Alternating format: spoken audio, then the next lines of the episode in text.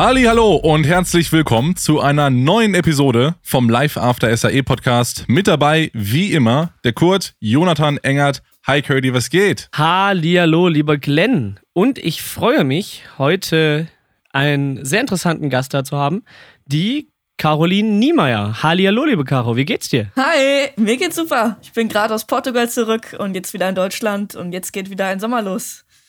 Wow, ist das eine gute Entscheidung, im Sommer nach Deutschland zu kommen, wenn man in Portugal sein könnte? Ja, weil es in der Agave sehr, sehr heiß ist im Sommer. Waldbrände etc.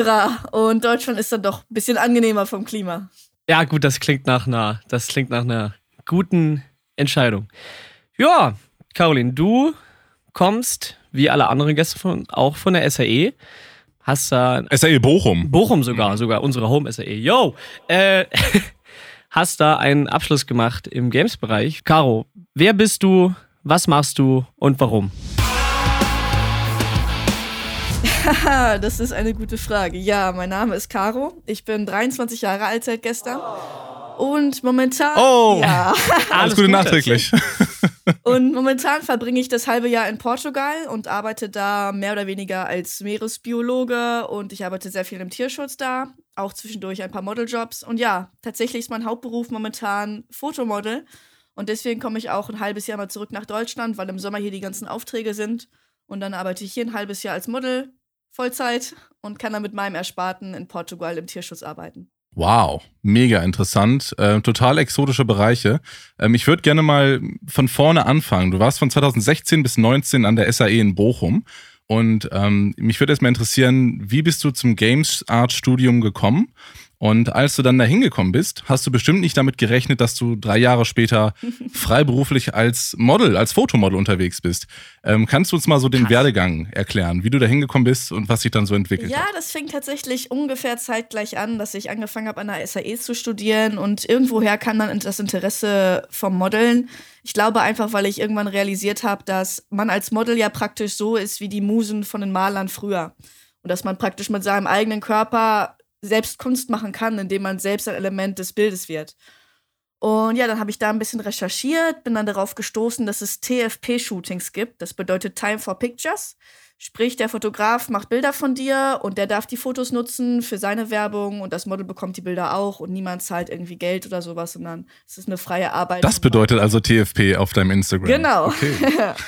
ja, und dann habe ich da eine ah, wie du hast gelernt. und da mal geguckt und da waren auch einige Fotografen, die da was ausgeschrieben hatten, habe ich mich immer fleißig beworben auch ein paar Zusagen bekommen, eine Menge Absagen bekommen, aber das ist leider sehr normal in der Modelbranche.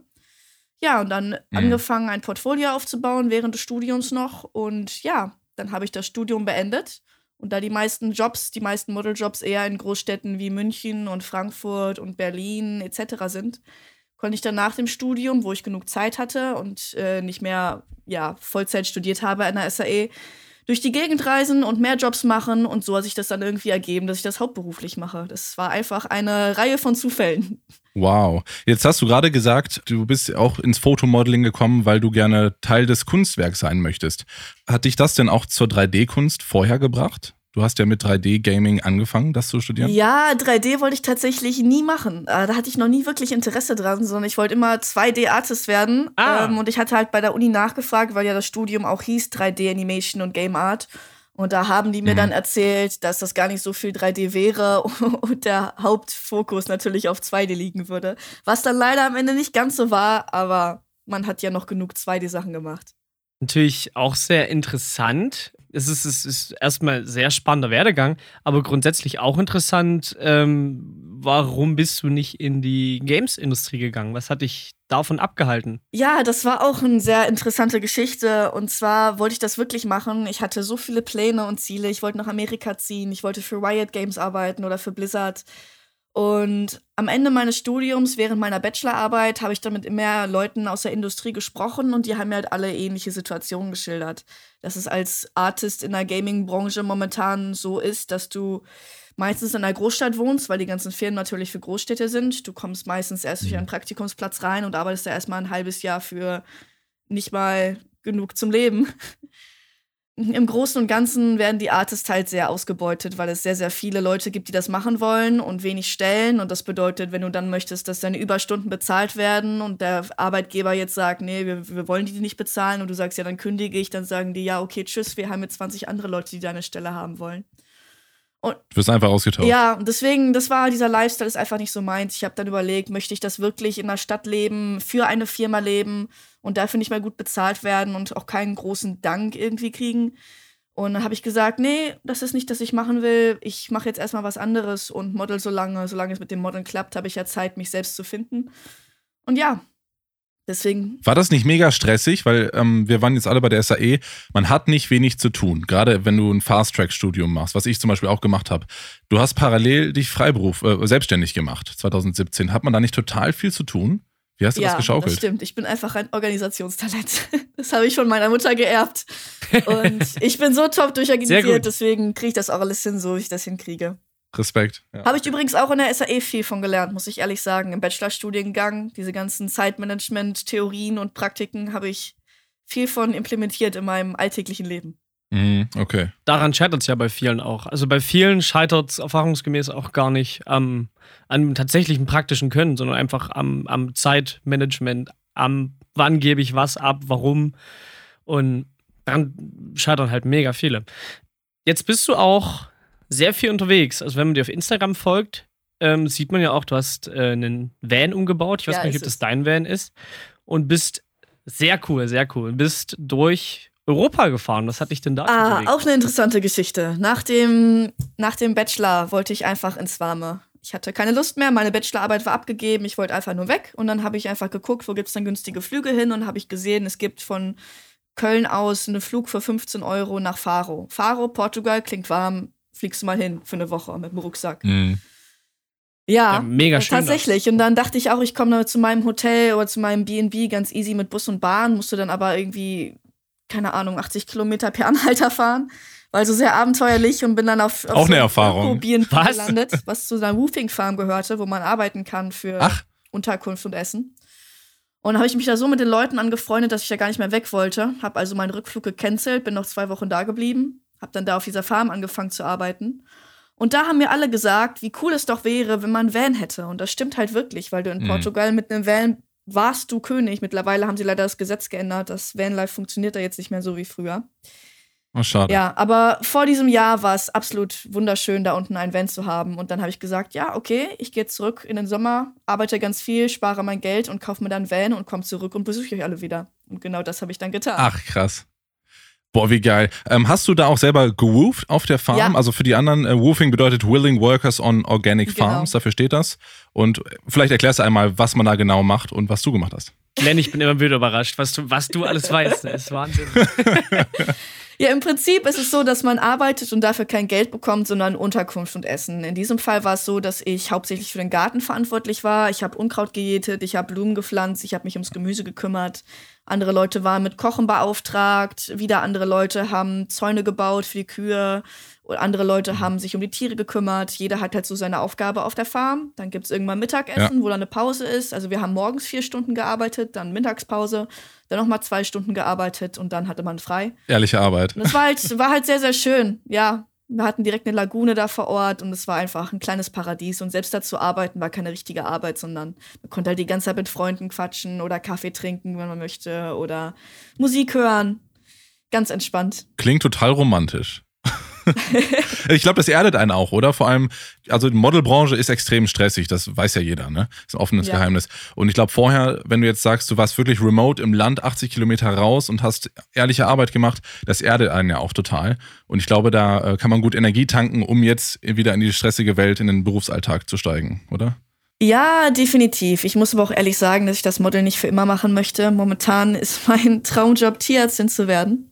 Also ich möchte tatsächlich weg aus diesem Stadtleben und auch ein bisschen weg von der Modelbranche, weil es halt wirklich ja, es macht er mental auch echt fertig. Also ich muss sagen, Anfang des Jahres zum Beispiel, da ging es mir echt mental einfach schlecht, weil wir in Portugal waren, wir hatten harten Lockdown und ich habe auf Instagram immer nur die ganzen Leute gesehen, denen ich gefolgt habe, dass die für alle so tolle Shootings hatten, nach Auftrag nach Auftrag und ich saß da und hatte keine Aufträge und konnte nichts machen und Ja, man Ja. hat halt auch ständig Absagen, du bist nicht groß genug, du bist nicht schön genug, deine Lippen sind nicht voll genug. Also es ist nichts, was ich für immer machen möchte.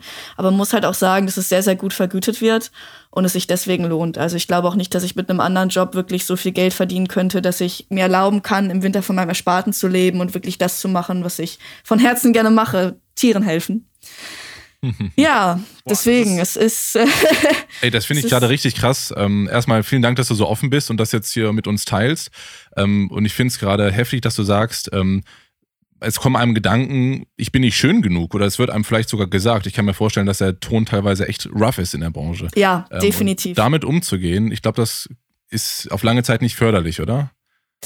Ja, das Ding ist, man darf halt einfach nicht aufgeben, egal wie viele Absagen du kriegst. Ich habe schon so viele bekommen und einfach immer weitermachen, einfach immer mehr Leute abschreiben. Aber wie gesagt, in meiner Modelkarriere und ich glaube, das ist bei jedem Model so, dass wir alle mehr Absagen kriegen als Zusagen. Man muss halt wirklich mit, Ja, sicherlich. das ist das deutsche Wort für Rejection. Man muss damit umgehen können. Genau, mit Ablehnung. Ablehnung, genau. Ja. Sie einfach ein dickes Fell anwachsen lassen wahrscheinlich. Exakt. Das stimmt, das stimmt. Wenn man dir auf Instagram folgt, sieht man ja nicht nur deine Ausschnitte deines Lebens in, in, in Portugal und kleine interessante Sachen, sondern du machst, zeigst natürlich auch viel von den Arbeiten, für die du gebucht wurdest. Und zeigst da auch relativ viel Haut, was äh, beeindruckend ist. Ich habe mit ein paar Freundinnen drüber geredet, die dann sagen, ey, wo nimmt sie ihr Selbstbewusstsein her? Das ist total cool. Weil viele, viele halt einfach nicht das Selbstvertrauen hätten, das zu machen. Wo, woher nimmst du das? Das ist beeindruckend. Ja, das Selbstvertrauen war tatsächlich nicht immer da. Ich war während meiner Schulzeit, würde ich sagen, eher, mein Körper sah sehr normal aus. Ich war nie jemand der hübschesten oder sowas, sondern ich hatte immer Freundinnen, die hübscher waren als ich und ich stand immer so ein bisschen im Schatten.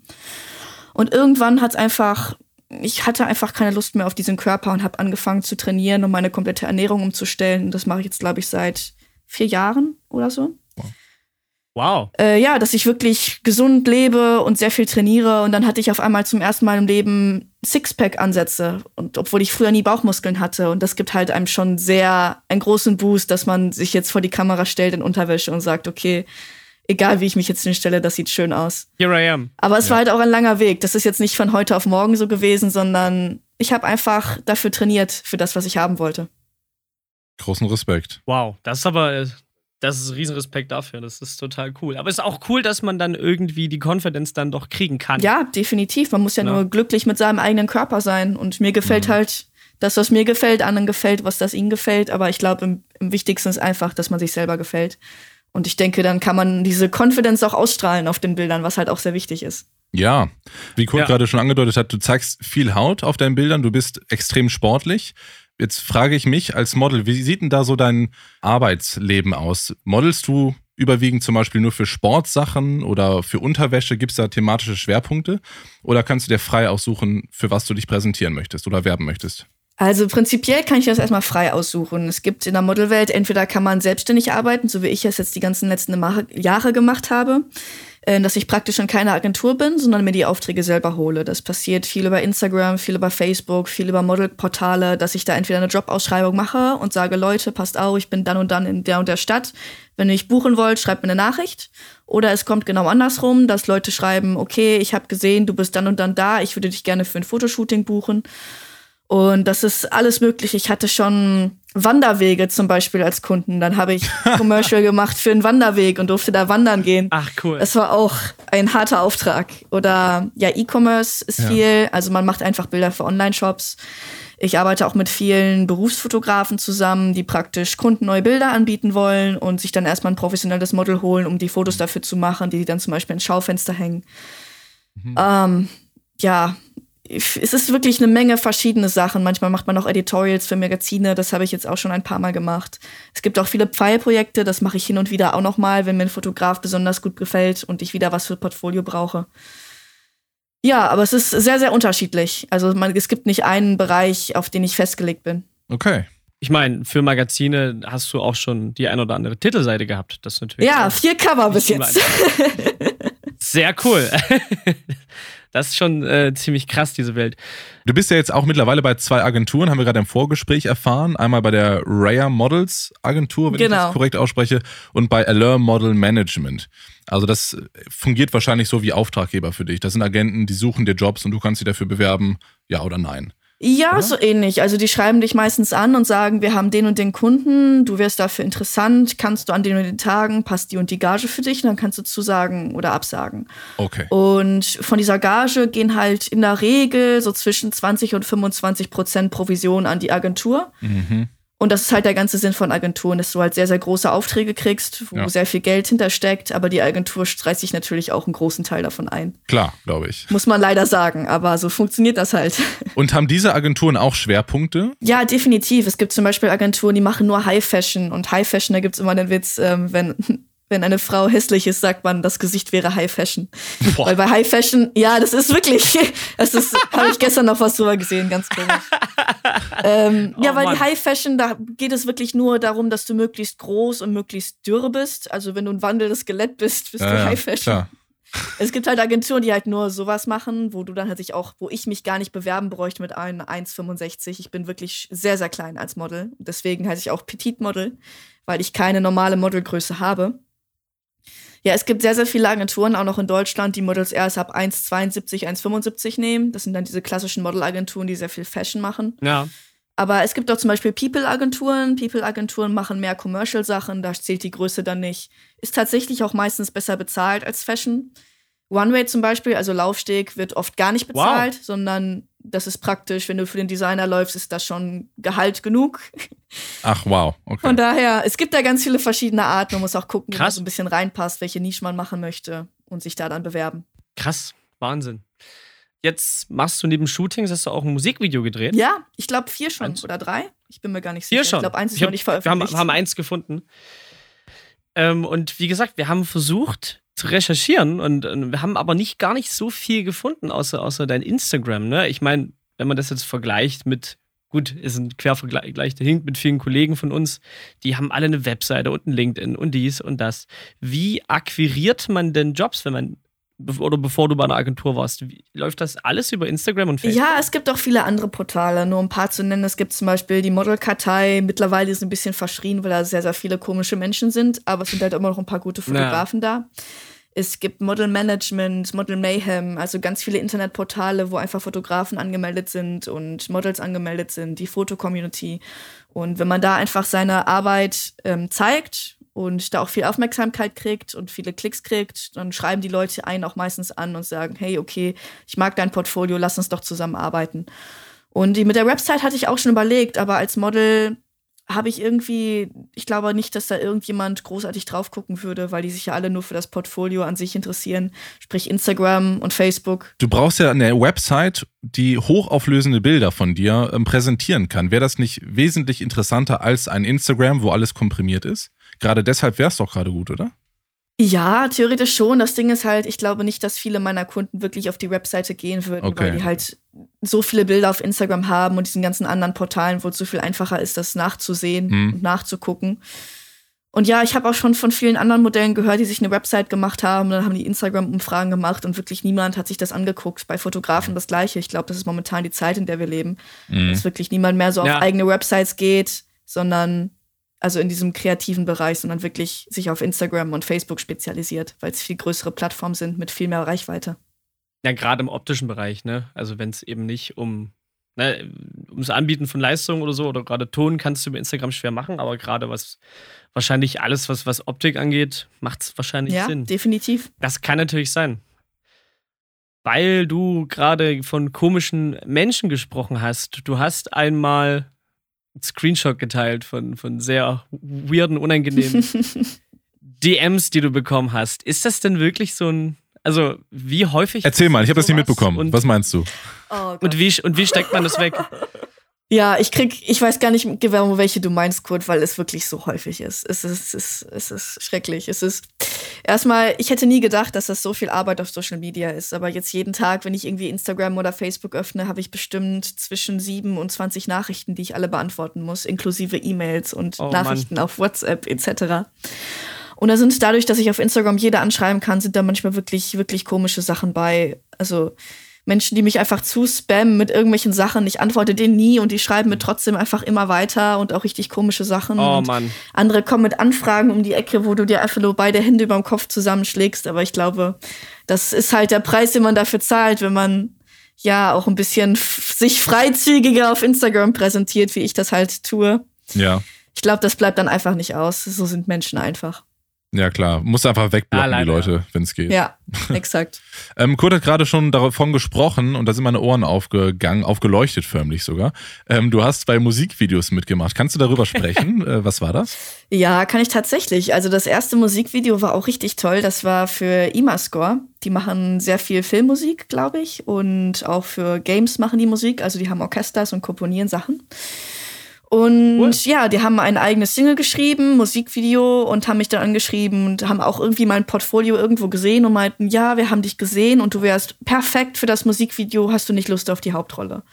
Finanziell werden wir uns schon einig. Und dann habe ich gesagt, ja, wow. prinzipiell schon, schickt mal das Skript und dann lass uns mal gucken, was wir machen. Ja, und das war echt cool, cooles Konzept, habe ich sofort ja gesagt. Und dann haben wir das erste Musikvideo tatsächlich, ich glaube, im Januar oder Februar geshootet. Wir hatten fast Minusgrade, waren so in einer alten, verlassenen Klinik, wo wir das gedreht haben. Es war schon ein sehr, sehr anstrengender Tag, aber das Video ist super geworden. Cool. Ja, und dann hatte ich letzten Sommer auch noch zwei Stück. Einmal eins in hm. Frankfurt mit Krabat 808. Das war Aha. auch sehr, sehr lustig. Ich habe da zum ersten Mal auf dem Skateboard gestanden und am Ende des Tages konnte ich skaten. Ah, geil. Äh, ich dachte, ja, auch das erste Musikvideo, für das ich einen Bur Burger essen durfte vor der Kamera. Das war auch sehr, sehr schön. Nice. Ja, und dann war ich noch mit LZ27 aus Hagen, mit dem war ich zusammen auf Mallorca und wir haben da sein Musikvideo gedreht für seinen Song Tequila, was natürlich auch eine super Erfahrung Klassiker. war. Jetski gefahren und ja, alles, was man sich so vorstellt. Im Pool getaucht mit 500-Euro-Schein. Ah, schön. Das volle Programm. All in Hip-Hop, herrlich. Sehr interessant, sehr cool. Was wollte ich jetzt noch? Glenn, jetzt hast du mich aus dem Konzept gebracht. Ich habe dich aus dem Konzept gebracht? Okay. Ja, aber alles gut. ähm, ja, klingt mega spannend und interessant. Jetzt habe ich mal die Frage, wir haben vorhin eingangs über Zukunftspläne gesprochen. Du möchtest das nicht für immer machen, sondern auch Richtung Tiermedizin gehen. Wie sieht es denn aktuell aus? Bist du jetzt im Moment noch irgendwie in der Games-Branche aktiv? Denn wenn man auf dein Instagram-Profil geht, dein öffentliches Hauptprofil, dann sieht man auch deine anderen Profile oder auch privaten Profile. Und da habe ich gesehen, dass du auch zeichnest, parallel immer noch. Ist das etwas, was du jetzt immer noch verfolgst oder wirklich nur als Hobby machst? Ah, das Zeichnen ist so eine Sache. Ich weiß es selber noch nicht ganz genau. Natürlich würde ich gerne Geld damit verdienen. Zum anderen merke ich aber immer wieder, wenn ich bezahlte Projekte mache, dass mir da einfach ja, die Lust darauf fehlt, dass ich, wenn ich eigene Projekte mache, eigene Ideen umsetze, das viel lieber mache, weil ich nicht diesen Zwang habe, das jetzt machen zu müssen. Also ich habe jetzt zwischendurch immer mal wieder Auftragsarbeiten gemacht, kleinere für Freunde und Familie. Mhm aber jetzt nichts Großes und ich glaube, das möchte ich auch nicht. Ich glaube, ich möchte einfach meine Kunst selber finden und wenn ich irgendwann mal berühmte Künstlerin werde und in Galerien ausgestellt, dann gerne. aber ich möchte jetzt nicht mehr auf jeden Preis meine Kunst ja. verkaufen, weil ich denke. Müsst ihr euch auf jeden Fall mal ansehen. Das, das nimmt halt ein bisschen die Kreativität. Ja, klar, glaube ich, unter Stress und so, das ist manchmal echt nervig. Könnt ihr euch auf jeden Fall anschauen. Link ist in den Show Notes. Ähm, da seht ihr ganz viel Bilder, sehr schön gezeichnet. Ich glaube, von deinen Freunden oder Reisegefährten und auch von Hunden. Wunderschön. Ja, von allem Möglichen, was ich auf meinen Reisen gesehen habe und zeichnen wollte. Alles, was cool. mich glücklich gemacht hat, habe ich mal skizziert. Ach, das ist aber toll. Ja, was äh, steht in nächster Zeit bei dir an? Was sind denn so nahe und fernere Zukunftspläne bei dir? Arbeiten, also sehr viel Modeln jetzt diesen Sommer. Die Auftragslage ist gerade wirklich ein bisschen schwierig dank Corona, weil die, die meisten Leute jetzt anscheinend nicht mehr wirklich Modelle leisten können. Auch ist gerade irgendwie mein ah, Typ nicht gefragt, was auch sehr komisch ist. Momentan werden halt immer, ähm, also sind dunkelhäutige Menschen sehr gefragt und Non-binary People sind gerade auch sehr gefragt und halt weiße Modelle, aber meistens nur bei 1,75. Hm. Da ich ein weißes Modell ah. unter 1,75 bin, ist es gerade sehr, sehr schwierig für mich an Aufträge zu kommen. Aber okay. ich denke, das wird sich jetzt in den nächsten Monaten auch legen und dann wird wieder mehr gearbeitet. Und ja, der Plan ist jetzt einfach zu arbeiten, mein ganzes Geld zu sparen und dann im Oktober wieder zurück nach Portugal zu meinem Freund zu ziehen mhm. und da weiter Delfine und Wale zu erforschen, Tiere zu retten und vielleicht mal gucken, dass ich da mein Tierarztstudium in irgendeiner Form anfangen kann. In Portugal. Wow. In Portugal. Ja. Nicht schlecht. Fließend Portugiesisch lernen steht auch noch auf dem Plan. Ach krass. Cool, ey, wirklich. Sehr weit gestreut. Schön. Ja. das macht total Sinn. Wenn man dich erreichen möchte, wenn man jetzt vielleicht kein Creep ist, sondern wirklich ernsthafte Anfragen hat oder einfach mal quatschen will, weil man die Folge gut fand, wie könnte man dich dann erreichen? Instagram ist tatsächlich am einfachsten dafür, weil E-Mails immer untergehen und Facebook Messenger ist eine absolute Katastrophe. Deswegen Oh ja. einfach Instagram, eins meiner Profile. Am besten das Modelprofil oder mein Nein, ich bin Caro-Profil. Da könnt ihr mich immer erreichen. Mhm. Okay. Ja, wunderbar. Dauert nur manchmal ein bisschen, Sehr bis ich antworte. Wie gesagt, das ist immer sehr, sehr viel. Aber ich antworte immer. Äh, haben wir auch festgestellt. Ähm, hast du denn noch einen Tipp, unabhängig vielleicht von der Modelindustrie, was man denn machen kann nach der SAE, um irgendwie von was leben zu können? Ach, keine Ahnung. Es hört sich blöd an, aber ich würde einfach sagen, da seinem Herzen folgen. Einfach das machen, was man innen drin machen möchte und jetzt nicht unbedingt nur aufs Geld gehen, sondern versuchen, irgendwas zu finden, womit man was verdient, was aber einen gleichzeitig auch glücklich macht. Was ist, glaube ich, das Prinzip von jedem guten Job ist. Ja, und sich nicht ausbeuten lassen, sich auf keinen Fall ausbeuten lassen. Das Oh, einfach yes. nicht mitmachen. Untergrenze kennen, ja. Exakt. Kenn deine Wert. Okay. Dann, liebe Caro, bedanken wir uns Ja. ganz recht herzlich, dass du bei uns im Podcast War schön, hier warst. zu sein. Vielen Dank. Und dir noch weiterhin alles Gute, viel Erfolg mit der Tierrettung und äh, dem Model natürlich, vor allem in diesem Jahr. Und ähm, danke, dass du da warst. Wir hören uns alle in zwei Wochen. Bis dann. Ciao. Tschüss. Tschüss.